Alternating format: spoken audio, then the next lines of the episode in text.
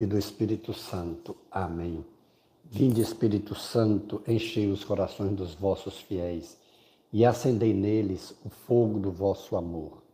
Enviai, Senhor, vosso Espírito, e tudo será criado, e renovareis a face da terra. Oremos, Deus que instruístes os corações dos vossos fiéis com a luz do Espírito Santo, fazei que apreciemos retamente todas as coisas segundo o mesmo Espírito, e gozemos sempre de Sua consolação. Por Jesus Cristo, Senhor nosso. Amém.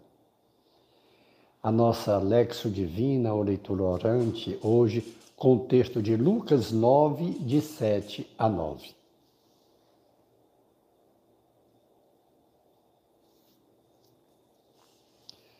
O tetrarca Herodes, porém, ouviu tudo o que se passava a respeito de Jesus e ficou muito perplexo por alguns dizerem: É João que foi ressuscitado dos mortos, e outros: É Elias que reapareceu, e outros ainda: É um dos antigos profetas que ressuscitou. Herodes, porém, disse a João: Eu o mandei decapitar.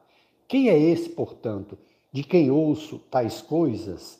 E queria ver Jesus. Palavra da salvação. Glória a vós, Senhor. É, a ânsia pelo poder sempre incomodou Herodes e a seu pai. Esse Herodes é o Herodes Antipas ou Herodes o tetrarca, aquele que reinava sobre quatro cidades. Daí o tetra, tetrarca. Mas para a gente compreender melhor esse primeiro passo da nossa Lexo Divina, é, nós vamos retroceder um pouco do nascimento de Jesus. Nós lembramos que quando Jesus nasceu e os magos vindos do Oriente em Jerusalém perguntaram onde é que estava, onde teria nascido o rei dos judeus. O fato de o rei dos judeus como dizia a tradição, aquilo incomodou muito Herodes o Grande. E a gente sabe que a partir daí, Herodes manda matar todas as crianças nascidas de dois anos para baixo lá em Belém. Aquela matança dos inocentes terrível. Por quê? Com medo que esse reinado de Jesus fosse derrubar o seu reinado. Por isso ele manda matar todas as crianças, querendo que naquela, naquele meio estivesse Jesus. Hoje nós vemos aqui o filho dele, Herodes Antipas, também o medo dele quando escuta as coisas que se falava de Jesus, seu prodígio, seus milagres, seu ensinamento, o medo dele é porque Jesus arrastava multidões. Ele tinha mandado encarcerar João, porque João era muito bem quisto. Quando João ia batizar, aquele batismo nas águas, aquele batismo de conversão, de mudança de vida, aquilo incomodava muito a Herodes, porque era uma multidão. João era querido, ele temia que João pudesse causar uma revolução e destituí-lo do poder. Por isso ele o aprisionou. O fato depois da decapitação, ele aproveitou que João já estava encarcerado.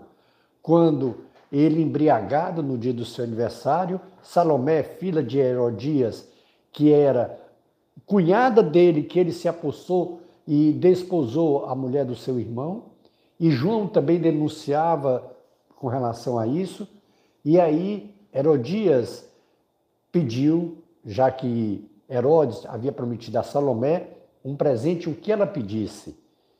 E, incitado pela mãe, ela pede a cabeça de João Batista. E Herodes manda decapitar João Batista. E ele agora vê, logo depois da decapitação de João Batista, começa, surge uma nova pessoa. Aquele primeiro ele já havia encarcerado com medo de que pudesse causar uma rebelião e vir tirá-lo do poder, do trono. Mas agora vê Jesus também arrastando multidões. E a preocupação dele não é quanto o ensinamento de Jesus, não é quanto os milagres, quanto os prodígios, não. O medo dele é que ele é corroído pelo poder. O medo dele é que Jesus possa causar uma rebelião e vir destroná-lo. E aí fica inquieto, porque o atormenta a morte de João Batista. Mandei matar um, mas não, adianta, continuam ainda com essas aglomerações, continua gente atrás desse homem. É tanto que a, admiração de Herodes não é quando diz, ah, dizem que é Elias que ressuscitou, ou algum dos profetas. Ele não menciona. Embora esses sejam os pensamentos que depois, quando Jesus vai perguntar o que é que dizem que eu sou, eles vão repetir isso porque era o que corria na boca das pessoas, é o que eles pensavam. Por isso chegou a Herodes. Quando Herodes vê tanta gente seguindo a Jesus, ele também procura saber o que é e o que era comum entre as pessoas era isso. Ou João que ressuscitou, ou Elias, ou um dos profetas. Esses um dos profetas ou Elias não causa medo nem pânico a Herodes. Mas o que vem causar um grande medo é com relação a João Batista. Por quê? Esse medo de muitas pessoas o seguirem podia ser um rebelde, alguém que viesse destronar, lutar contra ele. Daí a preocupação e querer ver Jesus. Ele não queria ver Jesus para seguir Jesus.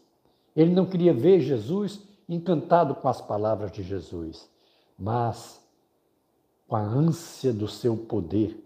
Ele não tinha ideia de que o reinado de Jesus não é o reinado dessa terra.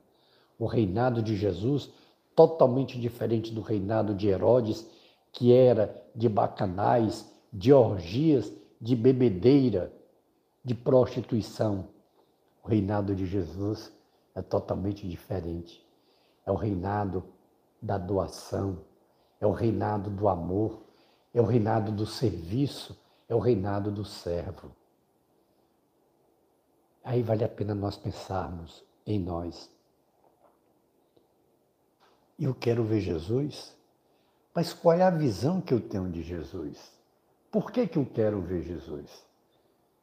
Herodes queria ver Jesus para confrontar aquele que poderia vir a destroná-lo. Poderia ser que ele fosse um agitador, um rebelde, que causasse uma rebelião. Mas aí trazendo para nós, atualizando o segundo passo, eu também quero ver Jesus. Mas como é que eu quero ver Jesus? Qual é o Jesus que eu quero ver? Vale a pena nós pensarmos. Nós buscamos Jesus por conta dos seus milagres? Nós buscamos Jesus por conta do seu poder? Nós buscamos Jesus porque ele pode, ele tem poder de curar a minha enfermidade. Ele tem poder de sanar toda qualquer situação difícil que eu esteja vivendo.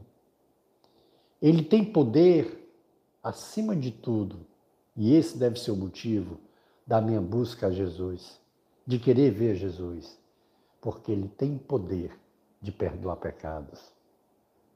Sim, é essa a razão que nós devemos procurar ver Jesus, buscar Jesus, seguir Jesus, porque ele tem poder de restaurar a nossa vida. Ele tem poder, não um poder temporal, mas um poder eterno, um poder de transformar nossas vidas. Não que Ele tenha prometido tirar nossas dificuldades, não que Ele tenha prometido retirar a nossa cruz, mas Ele nos prometeu nos dar força para carregá-la. Ele nos prometeu o Espírito Santo, que nos fortaleceria. Ele nos prometeu o Espírito Santo que nos dá dons, que nos possibilita enfrentar qualquer dor, qualquer perda, ele nos deu o Espírito Santo e a sua palavra de salvação e nos possibilita renunciar aos prazeres pecaminosos, renunciar à orgia, renunciar aos prazeres da bebedeira, do sexo desvairado. Deus, o Todo-Poderoso que se fez carne, tem esse poder de nos curar física, emocional e também a nossa alma, curar o nosso espírito, nos perdoar. Por isso nós deveríamos sempre querer ver Jesus. Não com medo, mas com a certeza de que Ele é esse Deus misericordioso, é esse Deus poderoso que pode tudo, sim, inclusive nos ajudar a carregar a cruz. Jesus teve a experiência de ser ajudado quando ele carregava a sua cruz. Quando ele não conseguia carregar a sua cruz, ele teve a ajuda de Simão, o sirineu, que ajudou a carregar a cruz até o Calvário. E essa ajuda que Jesus teve de um irmão nosso, o Sirineu, Simão Sirineu, ele, Jesus, ajuda a carregar a nossa cruz. Ele é o nosso Sirineu. Ele é que vem e nos dá forças. É Ele que nunca nos abandona, em hipótese alguma, nunca. Nem quando nós pecamos, nem quando nós cometemos o pecado mais absurdo que pudesse ser. Ele não nos abandona. Pelo contrário, Ele vem e nos ajuda a carregar a nossa cruz. E Ele nos fala: foi para isso que eu vim. Foi para isso que eu me fiz homem, para te resgatar, para te perdoar desse pecado doido que cometestes. Esse pecado absurdo, seja ele de traição, seja de adultério, seja de assassinato, seja de corrupção, seja de mentira, de falso testemunho, de falta de amor a Deus e ao próximo, seja qual for o pecado se nós procurarmos ver Jesus com esse olhar, não olhar de Herodes, mas com esse olhar, olhar de Deus misericordioso, de um Deus poderoso, de um Deus que é amor, de um Deus que tem compaixão por nós e que veio para nos perdoar, para resgatar-nos, para nos dar a verdadeira dignidade de filho de Deus. Ele veio para tirar a nossa culpa, ele veio para tirar a culpa que nos condenaria à vida eterna. Por isso, nós precisamos e devemos cada vez mais querer ver Jesus. Esse Jesus amoroso, esse Jesus misericordioso e que nos lembra hoje a razão pela qual ele se fez homem, a razão pela qual ele se fez como um de nós, para nos ajudar nessa caminhada rumo até o nosso Calvário, onde será a nossa ressurreição. Sim, o nosso Calvário, porque ele nos ajuda, ele não tira a cruz, mas ele nos ajuda a carregar a nossa cruz. Para que, assim, também nós, como ele, um dia ressuscitemos para a vida eterna. Por isso, vale a pena, sim, nós procurarmos ver Jesus mas não com o olhar de Herodes, mas com o olhar daquele agradecido por Jesus vir em nosso socorro, em nosso auxílio, para nos libertar de todos os males, já aqui, agora e eternamente. Dê uma pausa na nossa oração agora, na nossa leitura orante, e escute um pouco a Deus. Apresente a Ele o seu arrependimento diante de todos os pecados que você lembra, até os que não lembra também. E faça um compromisso agora a Ele, de pedindo perdão, se comprometer a não vir a pecar novamente. Dê uma pausa na nossa Lexo Divina e faça o seu compromisso.